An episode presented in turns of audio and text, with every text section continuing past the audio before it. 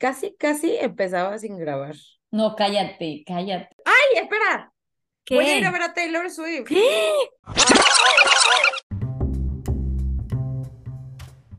Hay cosas que se tienen que saber, hay cosas que se tienen que compartir. Las teorías de la conspiración. O historias de personajes legendarios, Asesinos en serie. o de arte, Chisme, telenovela. o todas las anteriores. Si esta es tu respuesta, estás en el lugar correcto. Nada que ver ese lugar donde sabemos dónde empezamos, pero nunca en qué vamos a terminar. En este espacio, una frase de una película famosa es el disparador para que podamos hacer lo que mejor hacemos. Hablar sobre cualquier cosa. Esto es Nada que ver. Comenzamos.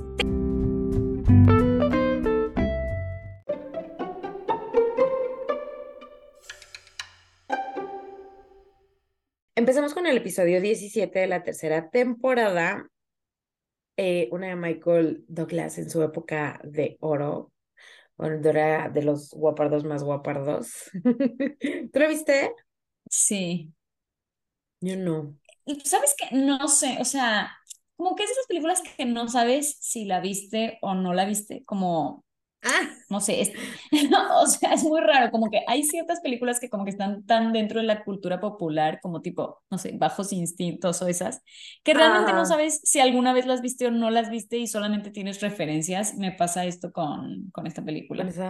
A mí está cero, mm, o sea, no sé ni de qué se trata ni nada.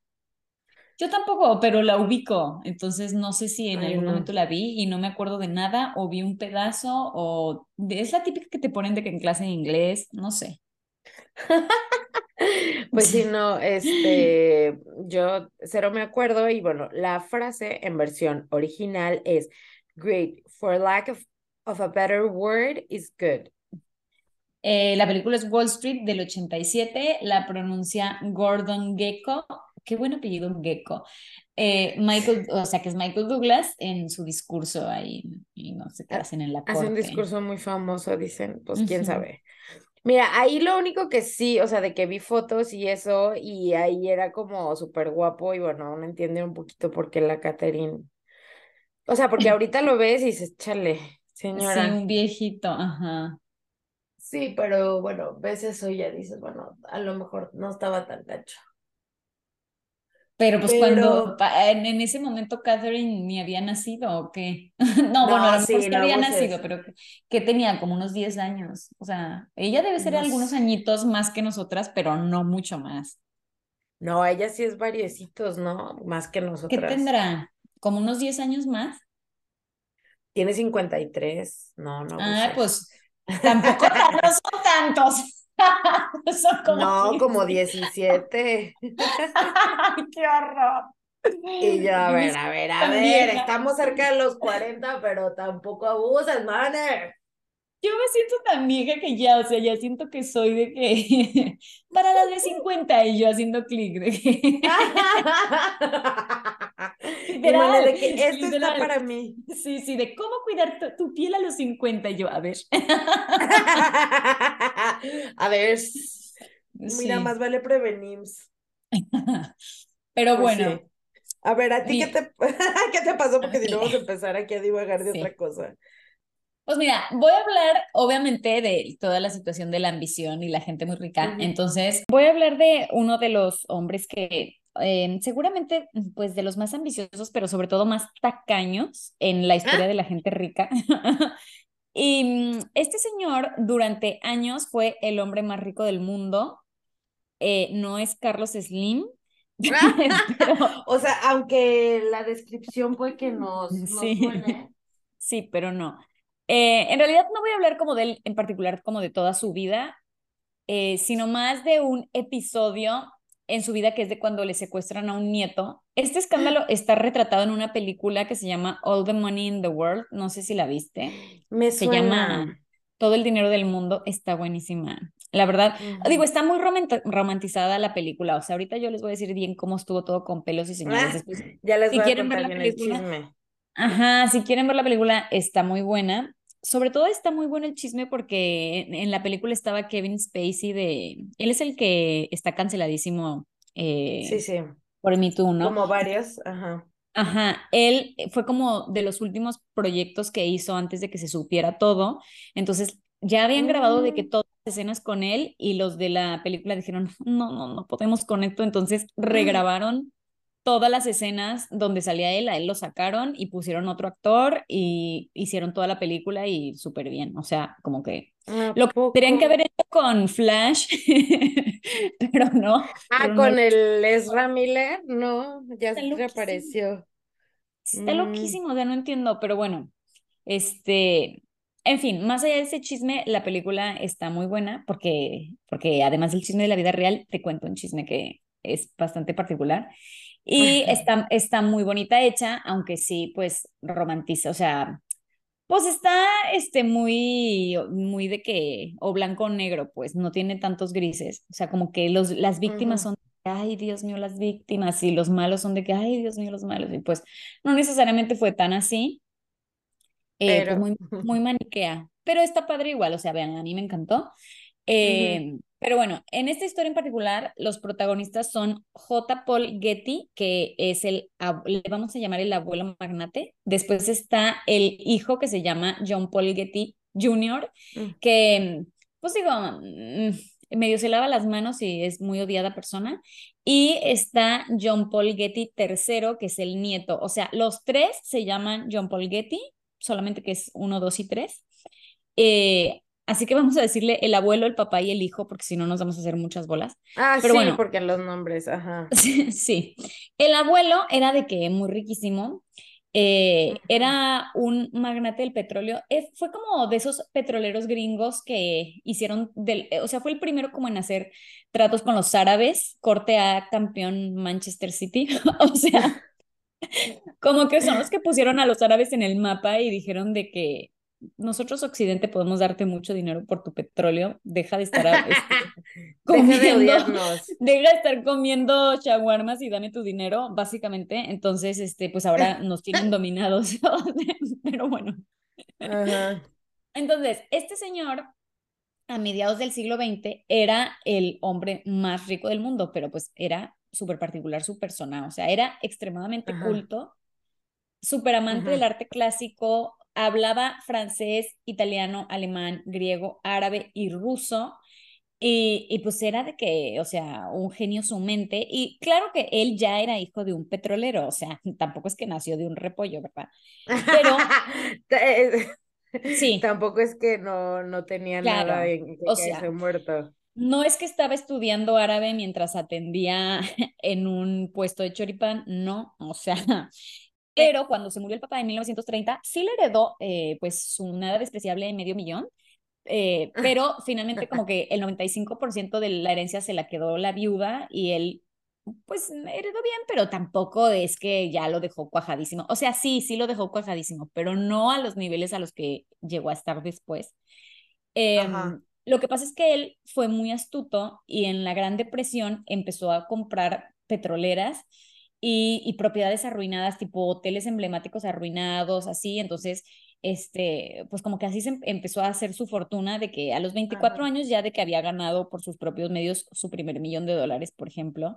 Pero claro que su golpe máximo fue cuando firmó un contrato con el rey árabe, que fue el fundador de Arabia Saudita, que no les voy a decir el nombre porque igual se nos va a olvidar, pero eh, él negoció todo ese contrato en árabe, o sea, de que en los 40. Entonces, pues la verdad eso sí fue un hito, porque mm, pues no era como ahorita que hace que, que cualquiera, que cualquier falafustán se va a Dubái a, a hacer negocios, no. O sea, era realmente como una sociedad súper cerrada, era un mercado dificilísimo, no sabían bien ni cómo hacer, no sabían cómo comunicarse. Pues imagínate los años 40, o sea, ya para llegar, o sea, olvídalo. Sí, deja Entonces, tú de que convivir, nada más sí, llegar ahí. Ajá. ajá.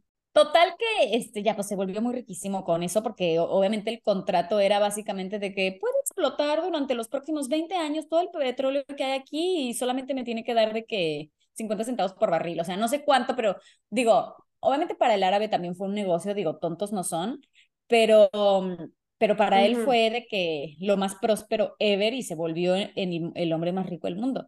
Y entonces, lo Mm. más curioso es que después escribió un libro que se llama Cómo ser rico. Claramente yo no Ah. he leído el libro.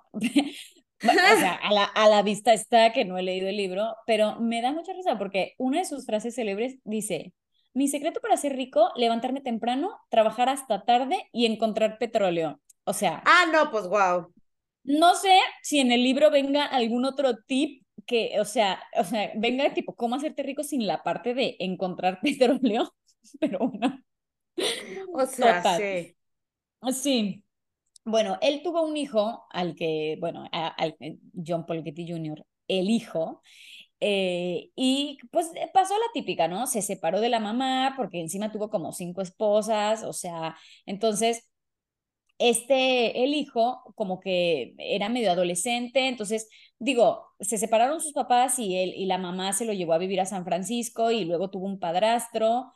Digo, obviamente no le faltaba comida, pero tampoco es que tuvo la vida de millonario que tenía su papá, o sea, porque pues no, no lo abandonó porque sí le mandaba su manutención, pero una manutención bastante medida, o sea, nada. Para el dinero que tenía. Ajá. Claro, o sea, no es que era pobre para nada, pero digo, no tuvo una vida de hijo de magnate como, como era. Y, como los hijos de las Kardashian, por ejemplo. Sí, entonces el, el hijo, claro, se casó con Abigail Harris, que ella era hija de un juez, que también o sea, clase eh, media alta bien, porque ya ves que los jueces este, en Estados Unidos son muy prestigiosos. y así. chido, sí. Pero, y aparte era un juez este, muy bien ponderado, pero tampoco ah. es que ella era hija de otro petrolero, o sea, ella tampoco venía de una familia así, pues como los Getty. Entonces, pues digo, vivieron dentro de todo bien, o sea, sin muchas pretensiones, normal, y ahí tuvieron como cuatro hijos, entre ellos tuvieron a John Paul Getty III, o sea, el nieto. Eh, y que, y pues digo, nació y era como, bueno, sí, en teoría mi abuelo es un multimillonario, pero yo X vivo bien hasta ahí. Y en un momento el papá eh, como que dice, bueno, ya, ya estuvo bueno de, de, estarme yo buscando la vida, entonces le pidió trabajo a su propio papá al que no había visto en 12 años, porque obviamente el papá ya después ya iba como con en la tercera esposa después de su mamá, entonces como ah, sí, ya de... Ajá. De ahora sí me voy a eh, gastar todo mi dinero. Ajá, entonces fue como, no sé si te acuerdas, pero hace como 25 años tú te casaste con una mujer, tuviste un hijo, soy yo. Hola. Ah, hola. sí, ya me di cuenta que la vida no es tan fácil y quiero ver si me das eh, trabajo. Entonces, yo me levanté abuelo, temprano, trabajé hasta tarde, pero no encontré el petróleo. ¿me claro, todavía no encuentro petróleo yo por mí mismo, mira, por más que me subo al barquito. Entonces, este, pues obviamente del abuelo, eh, como que se entrevistan y, ay, sí, mi hijo perdido, sí, que bueno, no sé qué. Entonces le da trabajo en eh, haciéndose cargo de una petrolera que tenía en Italia que había comprado. Entonces se va a vivir con toda la familia Roma, o sea, con, con, sus, con los nietos y pues él. Obviamente, como era de esperarse, el papá se divorcia de Abigail porque aparentemente ellos no pueden mantener a las esposas, o sea, sí las pueden mantener, pero no las pueden mantener cerca. Em, entonces, eh, ya pues se, se, se, separan, pero de todos modos se quedan a vivir en Italia. Entonces, él se casa con una actriz y modelo súper famosa y hermosa que se llama Talita Paul que era como la belleza de los sesentas. O sea, tú ves su cara y es como, claro, eso es lo que se consideraba extraordinariamente hermoso en los sesentas. Y aparte, es, ella es como un icono de, del, del hippie chic. O sea, como que ella inventó eso de, mm. de qué bonito es el boho y tipo, nos la pasamos ah. en Marrakech. O sea, puso de moda como ese estilo de vida de, de, pues sí, de hippie chic. De hecho, todas las marcas que tienen como esa onda siempre la tienen de inspiración. O sea, ella está en miles de mood boards de, ah, de, de, hippie chic. Sí, es como, como la girl que, ajá, es como que la que inventó el estilo eh, cool siendo hippie. Mm, ok, ok. Eh, entonces, este, pues obviamente el nieto creció ahí medio que medio desorientado, era súper rebelde a los 15 años lo expulsaron de la escuela por hacer un graffiti del director. Ah. Entonces, este, pues estaba ahí como todo medio cayéndoseles a pedazos y encima Talita, la, la modelo, o sea, la madrastra, se murió de sobredosis, porque obviamente no podía ser de otra manera en los 60.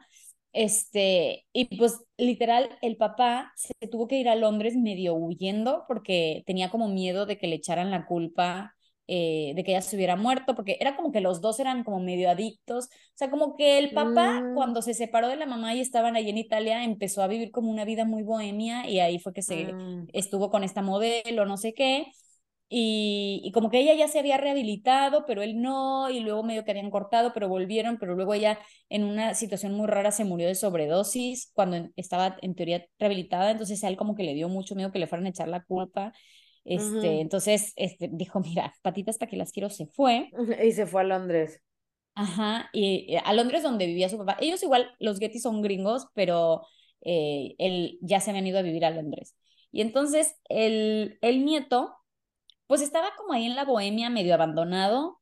Eh, obviamente su papá, entre que, entre que medio que se fue y estaba como en la bohemia y así, no le pasaba dinero, la mamá tampoco tenía como mucho dinero para estarle pasando, entonces Ajá. él que estaba de rebelde y lo habían expulsado de la escuela, no pagaba, o sea, estaba de que no pagaba el alquiler, se la pasaba ahí de loquillo, iba a manifestaciones de izquierda porque en pues los 60 y ya pues como que se ganaba la vida, este, pues medio que jugando a ser pobre, la verdad. Porque, Ah. o sea, yo creo que él en lo más profundo de su ser sabía que no lo iban a dejar morir, pero como qué divertido darme esta vida, entonces como que no le Ajá. importaba demasiado, entonces era como que X y no pago el alquiler y ganaba dinero de que haciendo este de extra en producciones y luego este vendía pinturas. Aparentemente sí tenía como una vena artística, o sea, sí tenía como algún talento, entonces este como que trataba de abrirse en ese mundo. Por ejemplo, la revista Playmen le pagó mil dólares por posar desnudo, por ejemplo. O sea, como que Mm. eh, de, de vez en cuando era fotógrafo, luego era modelo, o sea, como que Hacía de todo para sobrevivir. sí, para sobrevivir, pero digo, igual yo creo que él sabía que el momento en el que quisiera regresar al nido, y nadie, o sea, nadie se lo iba a impedir y iba a estar todo bien, o sea, como que no le importaba Ajá. mucho, igual tenía tipo 15 años, 16. Entonces estuvo así de vago como un año y ya en 1973 es que lo secuestran.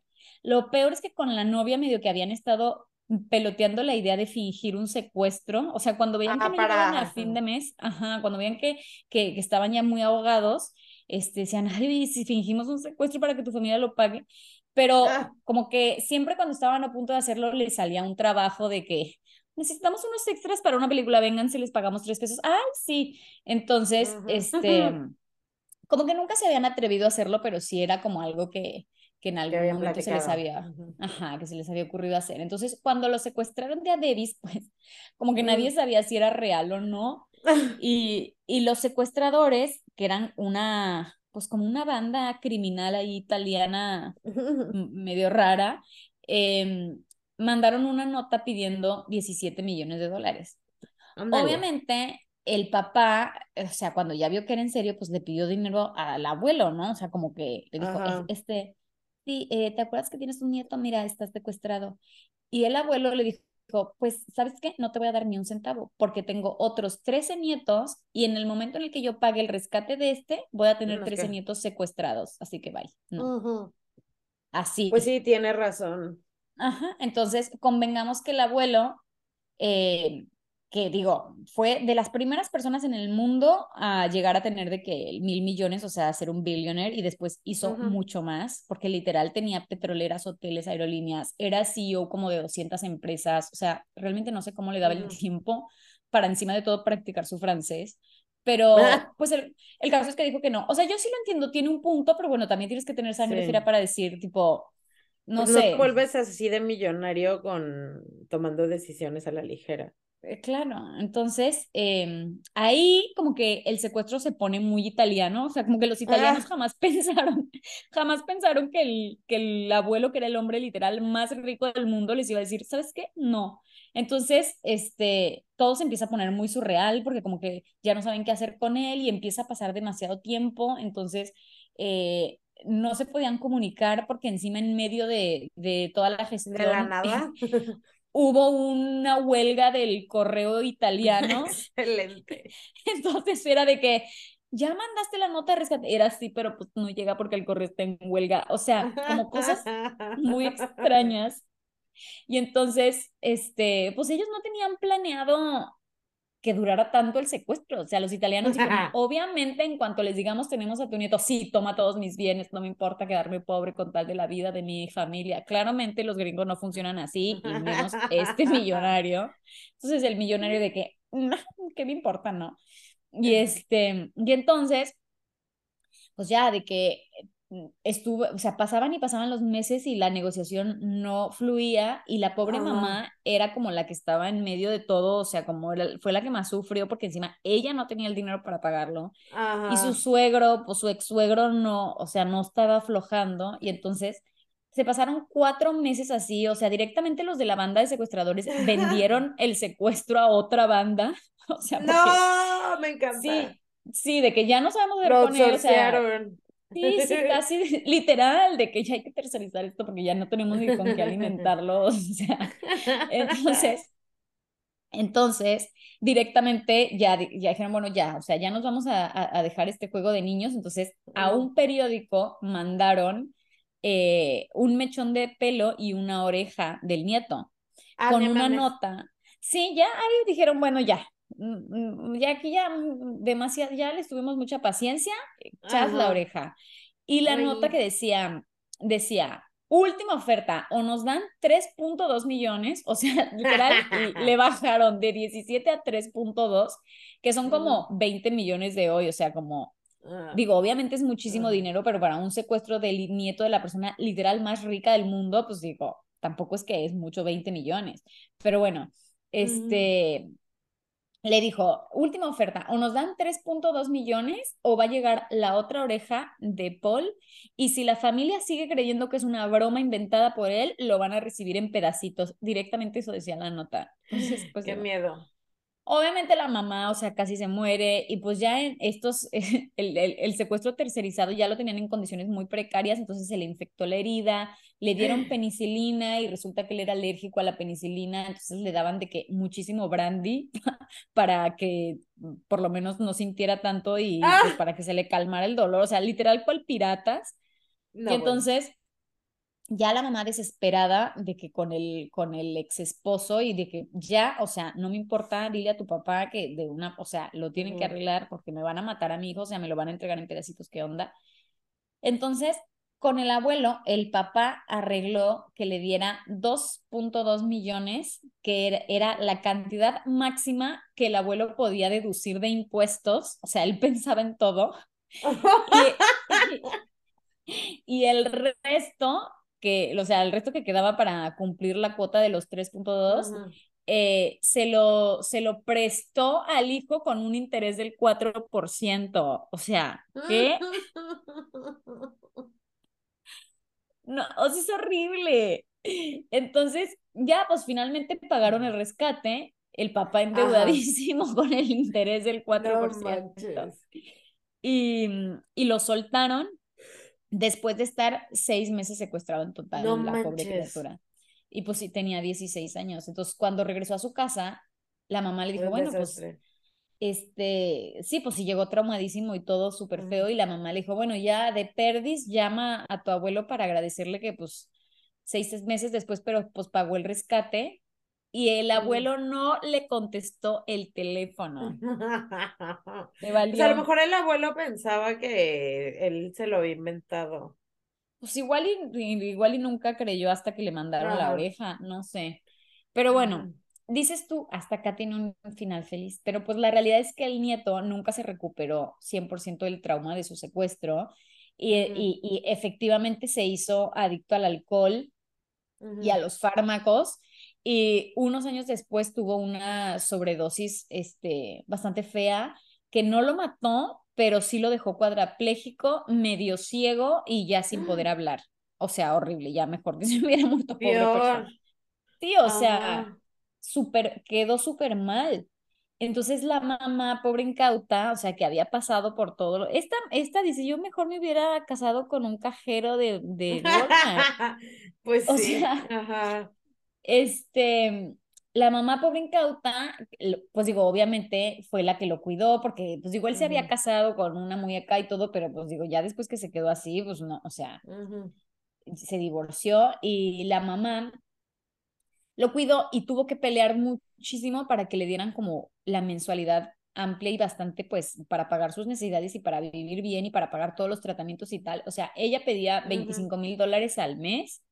O sea, que era una mierda. Ajá. Ajá, el papá que ganaba como 20 millones al año del Family Trust, porque tampoco es que trabajaba ya a ese punto, o sea, porque el, el papá es otra fichita, o sea, después de que se le murió la, la modelo y tal, anduvo como dando tumbos y eso, así como que realmente nunca fue tan, nunca fue muy bueno para trabajar como el abuelo, pero hacía de que, de que su cena de, de, este, de fin de año y andaba de socialité y de que, mm. de, este, pues que hacen como muchas cosas de caridad y eso, pero, o sea, nada en realidad, trabajar. Claro, así como el abuelo para nada, pero de todas maneras como que no sé bien cómo funciona eso que tienen tipo como fideicomisos y de ahí les están dando como el, el, no sé bien cómo es. Su mensualidad. Este, ajá, entonces este, no lo quería pagar. Y el, su hermano Gordon, que es el Gordon Getty, que es como, como de, de los hijos es como el que salió mejor. el menos güey. Este, ajá, es el que terminó pagando, o sea, hasta que terminó el juicio, que duró un montón de tiempo, el que pagaba todos los tratamientos y eso era su tío y no su papá, porque el papá estaba de que emperrado en que no quería pasar dinero, o sea, y el juez al final del juicio le terminó diciendo de que no puedo creer que que no te dé pena estar gastando más en abogados que lo que se te está pidiendo, que son 25 mil dólares, o sea, entonces muy fea persona. Y, mm, y, ya, pues digo, el pobre nieto con, con, todas esas rehabilitaciones y todo, de todas maneras nunca volvió a estar bien y se murió de 54 años, o sea, bastante joven. Pues digo, igual en sus últimos años ya su calidad de vida estaba muy mal. Este, y pues el papá vivió, se murió como en el 2003, vivió algunos años mm. más, pero pues anduvo ahí de filántropo y así. Los Getty tenían muchísimas piezas de arte porque el abuelo, como le encantaba el arte y era un experto y era, de hecho creo que tiene libros escritos sobre, sobre coleccionismo y sobre arte y así, o sea, como que yo no entiendo el cerebro del abuelo, o sea, realmente, digo, era un maldito perfecto, o sea, para mí era un genio, o sea, cómo le dio tiempo de todo, no entiendo. Este, y entonces se hicieron como de un acervo artístico enorme y después donaron muchísimas piezas al British Museum y a otras instituciones y él estuvo quedando muy bien con los ingleses. De hecho, estuvo, o sea, muchas veces que estuvo de internado y de que lo iba a ver Margaret Thatcher para decirle, mira, gracias por todo lo que nos estás donando.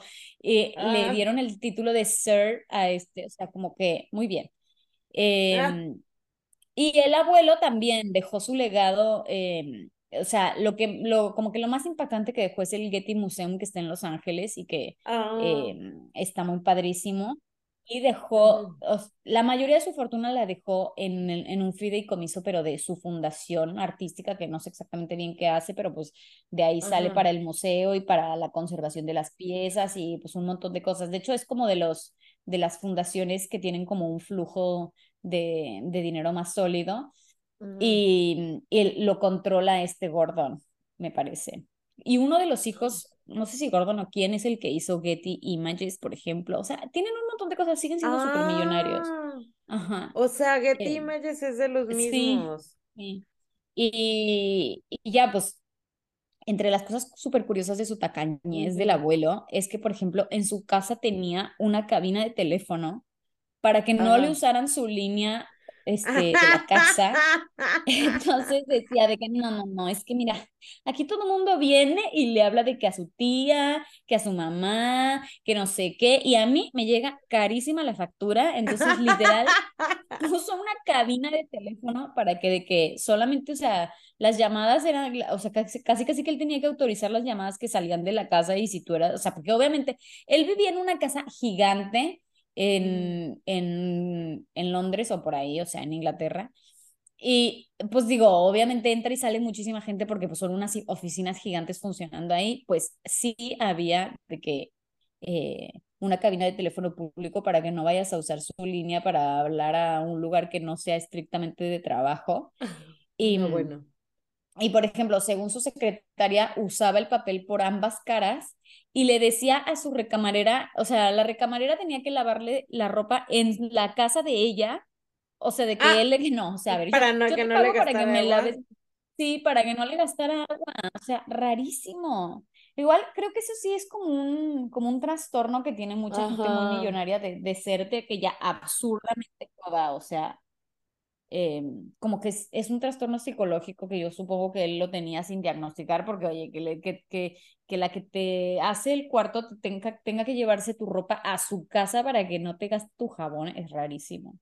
Pero pues digo, si era una persona con una ética de trabajo tremenda, o sea, pues digo, ya no sé si llamarle ética de trabajo, trabajaba entre 16 y 18 horas por día, o sea, está muy fuerte. Ay, qué fuerte.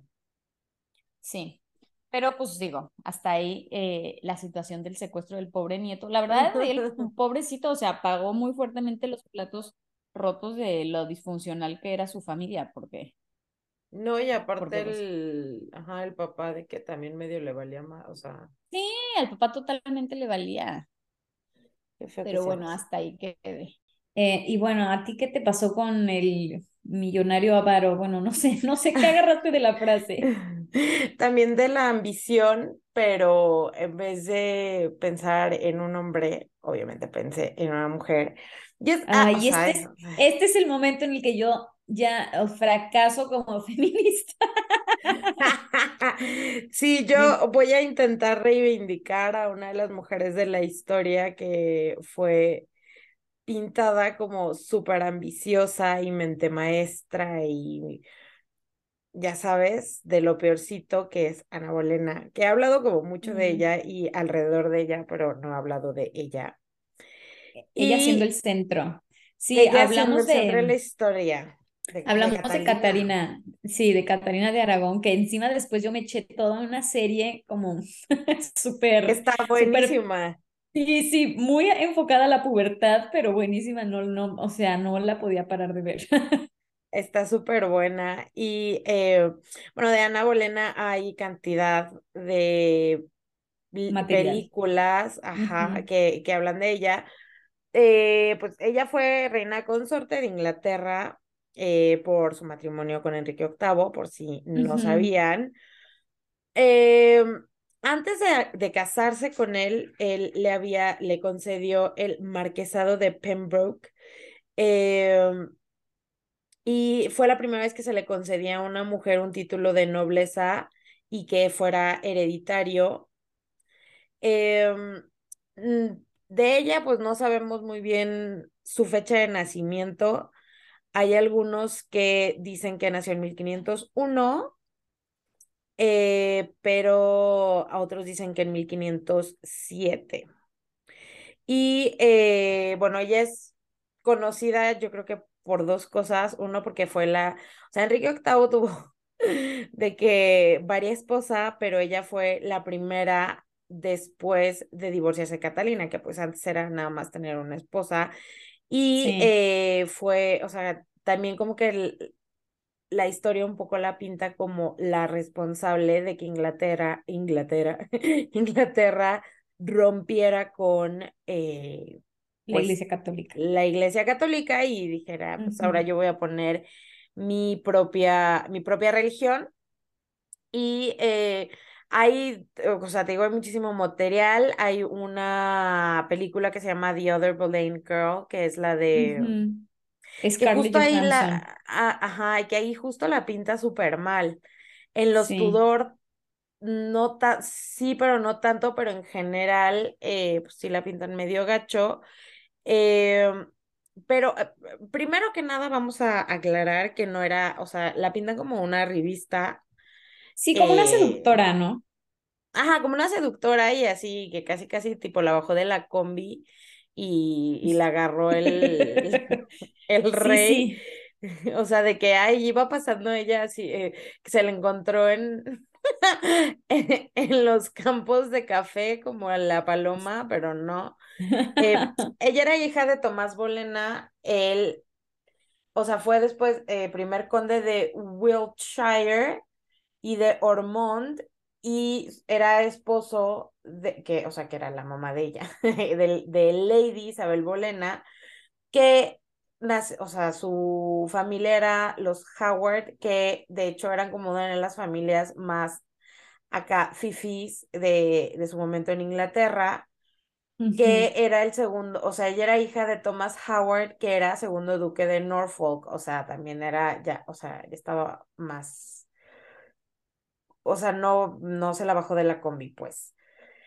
Eh, de todo lo que la pintaron, que era la persona más horrible y espantosa, hay hasta un rumor de que tenía seis dedos en su mano izquierda, que era un signo del diablo. Eso jamás se pudo, o sea, se comprobó y probablemente sea súper falso porque en ese tiempo cualquier deformidad física se veía como la manifestación del diablo, tal cual, y pues era muy poco probable que no se hubiera registrado en alguna crónica oficial o bien que el rey se hubiera enamorado de una con seis dedos, ¿no? Claro. Eh, de, como ella no se sabe muy muy bien cuándo nacieron sus hermanos, pero tiene una hermana que es María, que si vieron The Other Berlin Girl, pues es la, la Scarlett, que era más grande que ella. Y este. Eh, y bueno, y tenía su otro hermano que era Jorge Bolena, que más o menos como 1504. Entonces, más o menos eran como de la edad. Eh, Ana, de hecho, eh, no, o sea, again, no la bajaron de la combi. Y este, ella, o sea, su papá era diplomático o sea, antes de que se casara ella con Enrique VIII y todo, y era muy respetado por su talento por los idiomas y ya era favorito de Enrique VII, o sea, del papá y el papá de Enrique VIII, y lo había mandado a varias misiones diplomáticas.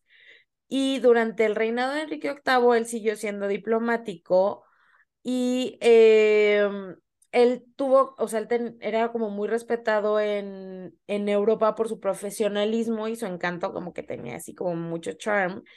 Y entre las personas que decían, ay, él es bien, me cae bien, estaba Margarita de Austria, que era hija de Maximiliano I, este, del imperio romano-germánico, que estaba en los países, o sea, en ese momento él era el rey de Países Bajos, y eh, ella, o sea, la Margarita dijo de que, ay, él me cae bien, que le dijo, mira, pues mándame a tu hija y que esté aquí, o sea, que crezca aquí como parte de mi, de mis damas, ¿no? Porte, ajá. Ajá, y de hecho ella estaba como más chiquita de la edad como general eh, que las mujeres recibían tal honor, pero como que hicieron una ahí de que no, bueno, es que como él me cae muy bien, lo vamos a mandar. Y a esta Margarita le decía Le Petit Bolén, eh, no se sabe si era por su estatura o por su edad, pero ella, o sea, ella le fue súper bien en Países Bajos eh,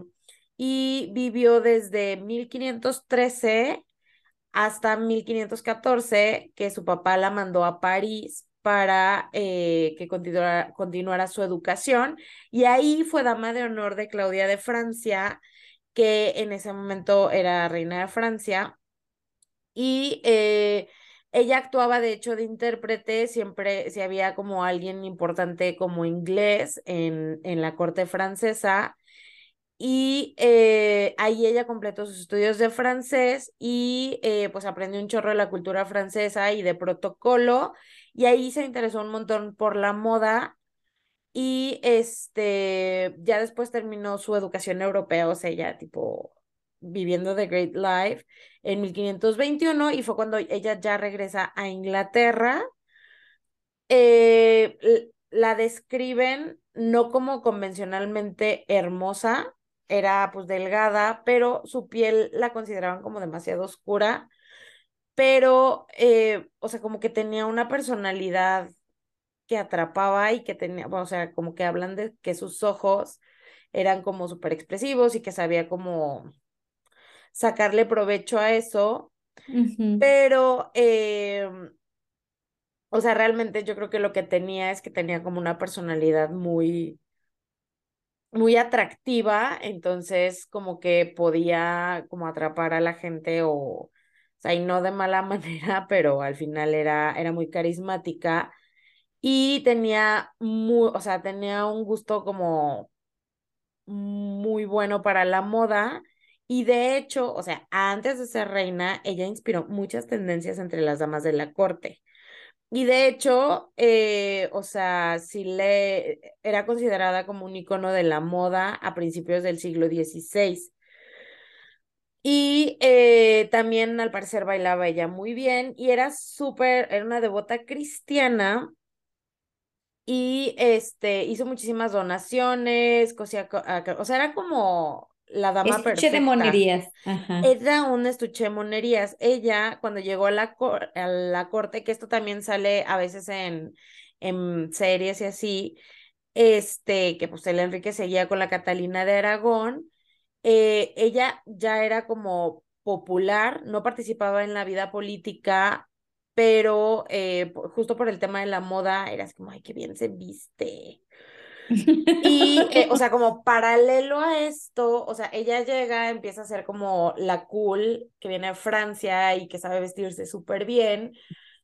Pues era cuando Enrique, pues todos sus hijos habían muerto jóvenes y él estaba muy preocupado porque no podía, o sea, que pues no iba a tener un, un heredero varón para conservar la monarquía. Ella debuta en 1522, o sea, como un año después de regresar, y hizo una danza acá muy complicada, al parecer, y, eh, y todo el mundo así de, ay, pero qué bien baila también. Entonces ya era conocida como la chica, o sea, la it, la chica it eh, de la moda. Que se viste bien y que baila bien. Me que, encanta que no ha excelente. cambiado nada. No han cambiado nada lo que se espera de la mujer, gracias. Ajá, sí, gracias. Y de hecho, la- se referían a ella como el espejo de la moda, Glass of Fashion. Y en ese tiempo, e- a ella le estaba cortejando un joven que se llamaba Henry Percy, que era conde de Northumberland. Y eh, muy- algunas personas decían que eran amantes y que la relación es un poco confusa en muchas novelas y adaptaciones. Es como eh, que sí se lo, o sea, como que decían que sí había consumado su relación, pero ella era una devota cristiana y no era, yo creo que también no era nada tonta, este, que, o sea, si ella que le hubiera dado la florecita, no, o sea, no hubiera podido mantener su compromiso matrimonial y este, o sea, se hubiera, o sea, le hubiera, se hubiera arruinado su vida. Y de hecho, un sacerdote católico que la odiaba, así de que sentía antipatía por ella, pero conocía a este Henry Percy, después dijo así de que no, no se le echó, o sea, que pudo haber dicho de que creo que sí, sí se le echó, pero él dijo que no, nunca fueron amantes. Entonces, realmente no hay como la evidencia de, o sea, eso, para cuestiones de ficción y para ponerle como sal y pimienta a las telenovelas, pues eh, lo, están, lo, lo pintan así, pero en realidad no fue así. Eh, su relación o cortejo se rompió en 1523, cuando el papá dijo de que en él no se arma, no, no la puedes cortejar, no se van a casar. Em, dicen que obviamente él dijo que no, porque él ya sabía que Enrique dijo, yo la quiero para mí, para mí. Entonces dijo, pues no se la puedo dar a otros y el rey pues es quien lo está pidiendo. Nadie sabe si es cierto, pero este, en ese tiempo Enrique andaba, o sea, era amante de la hermana, de María. Entonces, este, como ahí también eso sale en The Other Berlin Girl, que es como Sí. que mandan a, a esta, o sea, mandan a, a Ana a, a la corte, a las fincas, a las fincas rurales de su familia, y no, o sea, no se sabe bien bien por cuánto tiempo. Em, pero ya después la regresan y de hecho era, ella se volvió como famosa por, o sea, obviamente por su estilo, pero también por mantener a los hombres a distancia. O sea, ella como que tenía mucho cuidado de que no fuera, no fuera concebida. Pues yo creo que estaba como traumada de que la hermana era amante del, del rey o veto a saber. Em, y eh, bueno, la hermana había sido amante de Enrique por un tiempo, o sea, el tiempo que ella estuvo casada con William Carey, que era un caballero de la Cámara Privada del Rey. Y eh, bueno, de hecho existe el rumor de que uno o los dos hijos de esta señora, de hecho son de Enrique, em, y pues se cuestiona sobre todo que uno que se llama Henry, Henry Carey, si realmente era hijo del el rey. Y eh, pues ahí es cuando él, o sea, como que yo creo que se cansa de la hermana y empieza a decirle a Ana así de, órale, tú y yo. Pero ella le dijo, Nel, Nel, no se arma, yo no voy a ser tu amante. Eh, y que de hecho le dijo que prefería perder la vida que la honestidad. Y entonces el otro de, ay, pero así me gusta más. Y eh, la persiguió, o sea, ajá. como que eh, le hacen, o sea, eso sí un poco, pero lo ponen como del lado de calculadora, que era como de no le va a dar la florecita para como obligarlo a que se case con, con ella. Sí.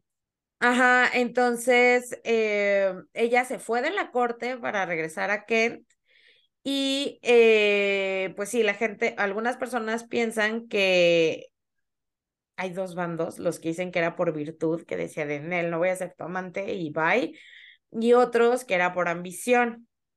Pero al final él le dijo así de, no, pero te amo, por favor, cásate conmigo. Y él dijo, bueno, casada, sí. Pero de todos modos le dijo, pero no me voy a acostar contigo hasta que estemos casados. Eh, porque ella también temía que si salía en barandales, pues el hijo o hija que tú, sobre todo si era un hijo, pues iba a ser ilegítimo. Claro. Eh, y entonces, pues ahí es donde dicen que el capricho que él tenía era, o sea, como por ella, no tanto por anular su matrimonio con Catalina. Y pues fue cuando les dijo así de, ahora, a ver, anulen mi matrimonio con Catalina porque me quiero eh, casar con esta señora. Eh, Ana Bolena al principio no dijo absolutamente nada, pero ya después que pues la gente y el, empezó el chisme, pues ya dijo de que, bueno. Entonces, eh, cuando ya estaban como en este, en este impas de que el otro, de que ahora le anulen el matrimonio, no sé qué, la otra básicamente se dedicó, y aparte es así como que dices, o sea, no sé si sea tanto una mente maestra, o sea, la otra se dedicó así de que le dieron dinero y la otra de que, bueno, me voy a comprar muchos vestidos. O sea, no se metió en la política, no se metió en absolutamente nada.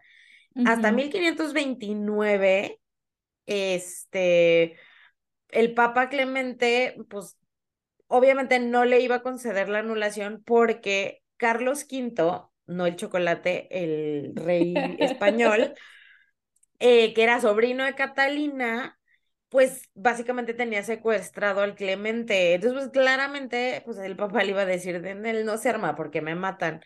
Entonces, este, ahí ya fue cuando Enrique dijo de que en él no me van a dar la anulación, entonces este, aparte la iglesia, la católica estaba como justo en el, los temas de la reforma y de, mira, tenemos bien muchos, tenemos otros pendientes para andar viendo si te echas a la Ana Bolena o no, y, o sea, tipo, bye. Entonces, ahí es cuando, eh, pues, empiezan a hacer todo el, para hacer la, la iglesia anglicana. Y sí, básicamente, básicamente dijo, pues me hago mi propia iglesia, bye. Sí, de que los, los noto muy ocupados. Yo creo que abro, abro otra, eh, les abro la competencia porque tienen muchas cosas que hacer. Y eh, hay un, una figura histórica que es como el, el archinémesis de, de Ana Bolena, que es el cardenal Wolsey. Eh, ella estaba convencida de que él era un traidor y así pues, o sea, como que él era el, el que decía de no, no se divorcie, mire, es que Dios y es que los católicos, entonces han así de no, este está bien gacho, no sé qué, entonces no paró. Y ahí es cuando ella como un poco se empieza a meter en la política, este, hasta que lo despiden a él en la oficina, de la oficina pública en 1529 y em, él después se acerca con ella y le dice así de, ay, ándale, no seas manchada, haz, haz, que me regresen como mi poder y mi posición. Y él le dijo, Nel, no se arma, porque eres un tonto. Y entonces ahí fue donde empiezan a hacer este, empieza él a hacer un complot con Catalina. Y el Papa así de, oye, estos ya se están manchando, están haciendo su iglesia, no sé qué, la, o sea, qué es lo que, qué pasa con Catalina, que es como yo soy la, la esposa, eh, bye. Y eh, pues los cachan, entonces Enrique manda a detener a Woolsey, pero él se muere en 1530, pero si no lo, lo iban a ejecutar por traición. Y ahí es cuando destierran a Catalina y eh, le dicen, a ver, por favor, salga de, la, de los aposentos. Y ahí es donde entra Ana ya a los aposentos de, que eran antes de Catalina. Y pues ahí ya Woolsey estaba muerto, entonces ahí es donde Ana Bolena se convierte en la persona más poderosa de la corte y eh, empieza ya a meterse ahí en la polaca y empieza a nombrar miembros del gobierno y se empieza como a meter en asuntos públicos. Pero, este, pues ahí seguía ella bien desesperada porque el Vaticano le decía, Nel no se arma, aunque se, aunque se había muerto el Woolsey, este, el, Vaticano le dijo que, pues, Nel. Entonces fue cuando le dijo a Enrique que, pues, mira, hay, hay un joven que se llama William Tyndale eh, que dice que el Papa es un tonto. Entonces yo creo que debíamos escucharlo. Eh, entonces, eh, también cuando se murió el arzobispo de Canterbury, que era como súper conservador, ella le habló al, pues, al, al, padre que es de su familia, a Thomas Cranmer, y le dijo así de, ay, mira, hay otro señor que se llama Thomas Cromwell que es bien listo. Y entonces le empezaron a meter al Thomas. Ahí sí es donde ella empieza como a un poco a poner sus cartas para poder eh, instaurar la, la, iglesia anglicana y em, ella ayudó mucho a que se solidificara la alianza con Francia, o sea, Inglaterra y Francia, que bueno, complicado, y tenía muy buena relación con el embajador francés, que era su fan número uno, y de hecho ella hizo una conferencia internacional en Calais en 1532 y ahí, pues, el Enrique lo que quería es que Francisco de Francia, eh, pues, dijera de que, oigan, yo le echo porras a ellos y van a ser amiguitos y así, ¿no? Y ahí es cuando le dan el marquesado de Pembroke y la hicieron la primera plebeya inglesa en convertirse en nombre por derecho propio en lugar de herencia, o sea, la mujer. Pero again, no la sacó de la combi, o sea, su papá era eh, diplomático y en su familia sí había condes así. Total que al final, eh, pues como todos sabemos, eh, le fue muy bien ahí en su conferencia y se casaron en una ceremonia en secreto. Ella se embarazó a los meses y pues hubo una segunda ceremonia matrimonial que fue en 1533. O sea, ella, o sea, el otro se enamoró de ella en 1521 y se casaron hasta el, o sea, 10 años. O sea, le echó, o sea, no es como, porque, porque es que, te, o sea, por ejemplo, en The Tudors y todo, te lo pintan así como que hoy se despertó Enrique VIII y dijo, ay, me la quiero echar a ella. Y la otra de, oh, no, no me vas a echar hasta que te cases conmigo. Y el otro, bueno, me divorcio mañana. Y se divorció pero no, o sea, la verdad sí se las hicieron bastante cansadas y pues digo yo, en mi muy básico conocimiento sobre cómo crear una religión, pues tampoco, o sea, por más rey que sea, pues tampoco era como de, ay, mira, ya aquí está la cientología, toma, pues no. Entonces, este, pues se casó y, eh, y entonces ahí ya fue donde la cosa se empezó a poner así, este, se empezó a mover más rápido ya la coronan, este, y su hija nace en el 7 de septiembre de 1533, o sea, en mayo se, digo, perdón, en enero se casan y en septiembre nace su, su hija. Y esa hija pues es Isabel que está, no, o sea, que le pusieron Isabel por Isabel de York, que es la mamá de Enrique VIII, que sí, pues, que pueden ver con mucha emoción también las series que son parte como de esta trilogía de, de reinas, que es sí. The White Queen, es la primera, que es creo que la abuela, y luego the... la segunda es sobre Isabel de York. Y, em, y pues ya, ya ahí ya la coronan, tiene a la niña y ya ella, pues ya ahora sí ya pasa a ser lo que viene siendo la reina con todas las letras. Y tenía más de 60 damas de honor que la servían y acompañaban en acontecimientos sociales. Tenía varios sacerdotes que fueron sus confesores, capellanes y consejeros religiosos. Y eh, ahí ella adquiere una reputación como reformista religiosa, porque claramente, pues ella era también, o sea, también se volvió un poco la cara de, de, de la nueva religión. Y eh, ella obviamente tuvo a Isabel, pero pues claramente quería tener un hombre.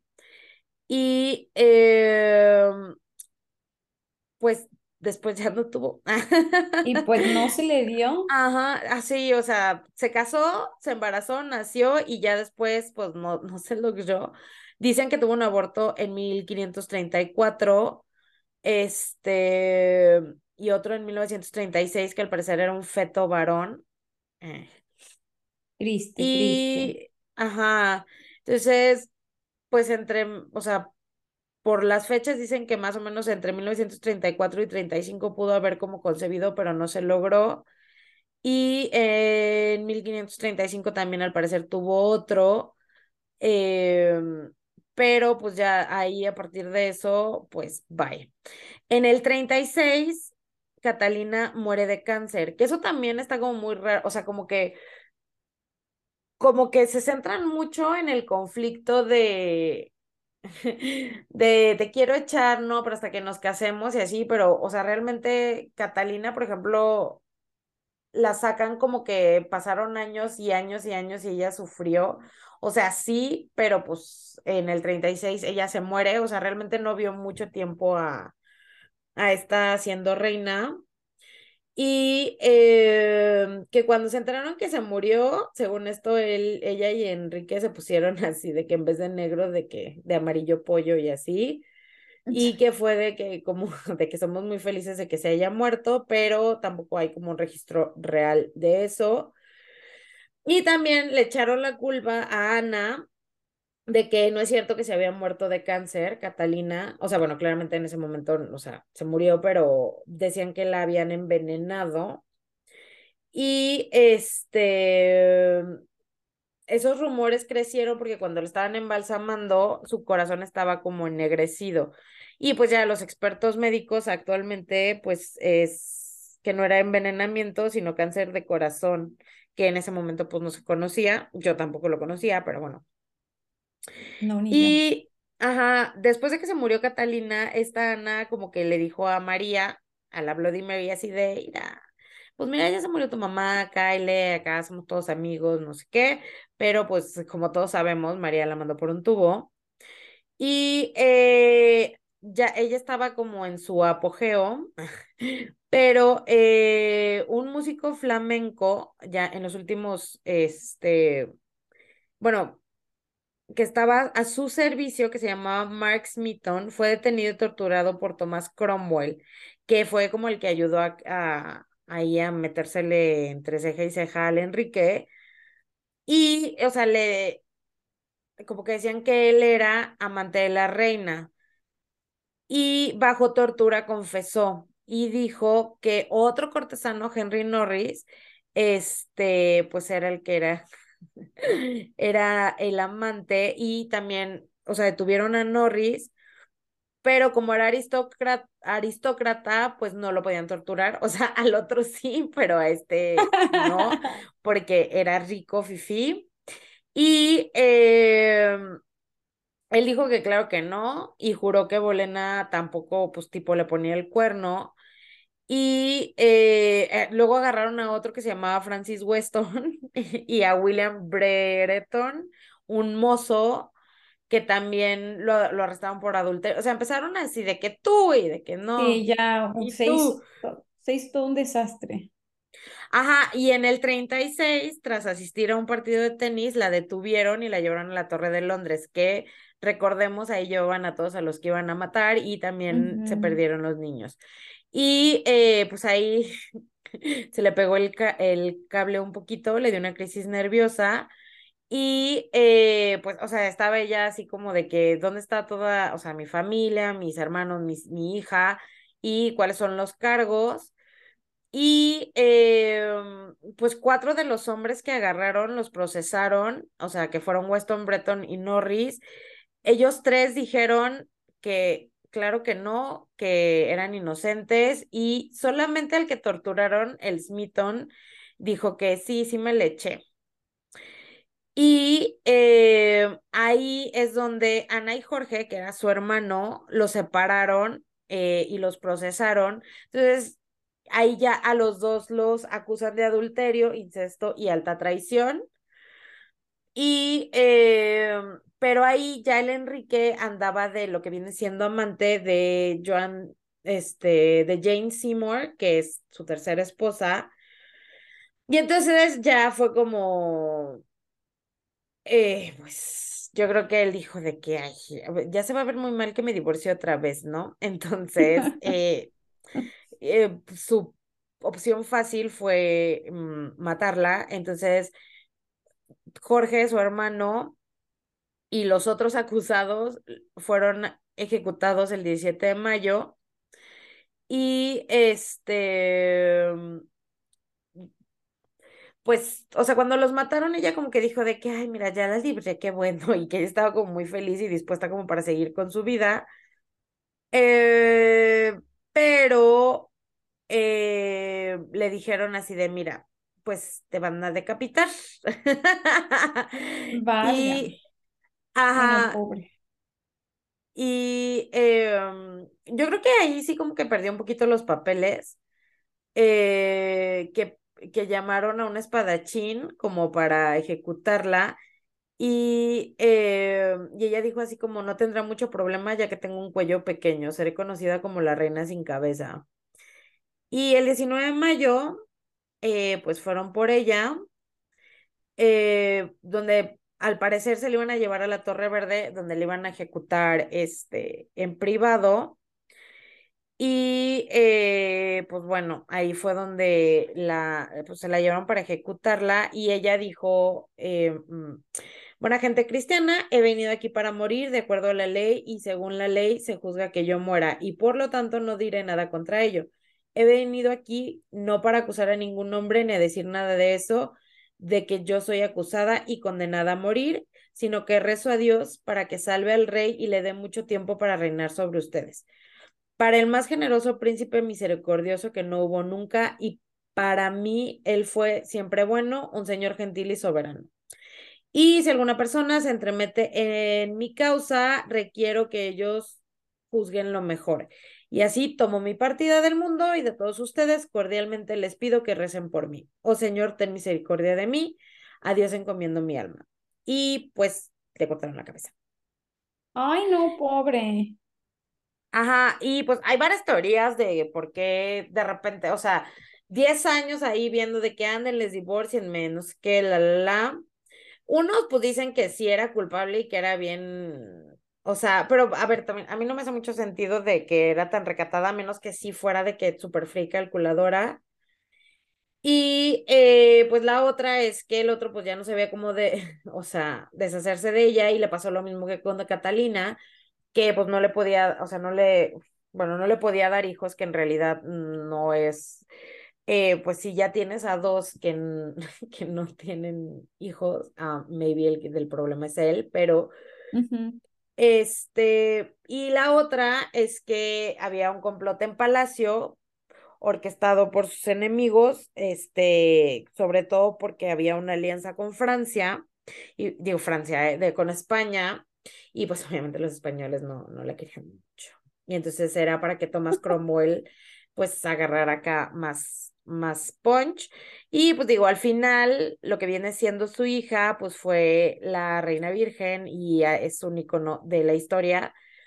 Eh, y tiene, hay un collar que es súper famoso y así salen todos y que que también Isabel lo usaba, que es como una B y tiene tres perlitas colgando. Ese sale mucho también en...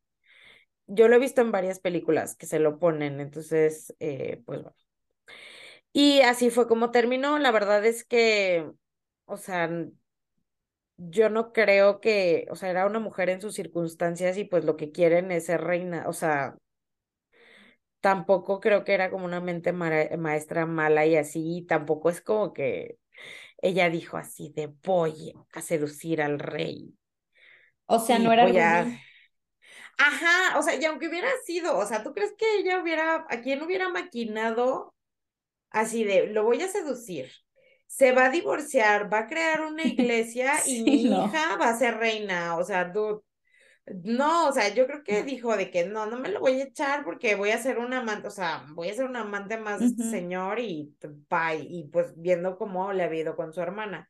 Y pues el otro se enculó y le dijo, pero me caso, y la otra, pues bueno, y otro, pero me divorcio, pues bueno. Y ya cuando se vio ahí en el ojo del huracán, dijo, ah, mira, aquí puedo hacer cositas, emoción. Pero pues luego le fue muy mal. Ay, no, pobre mujer. Sí, o sea, es que Enrique VIII era una fichita.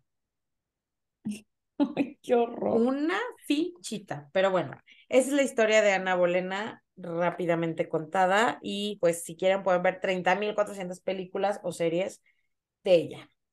Pobrecita, la verdad, muy mal juzgada la historia la tiene como una como una bruja seductora y pues no, o sea, Ajá, y como si ella estaba viendo pues por ella, o sea.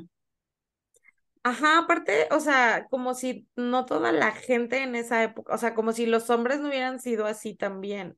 Sí, obvio. Entonces. Pero bueno. Eso fue en lo que pensé. Ahora seguimos con la próxima frase que es de El Padrino 2 y es mantén cerca a tus amigos, pero más cerca a tus enemigos. Mira, frases. Esa es muy famosa maquiavélicas y las hay.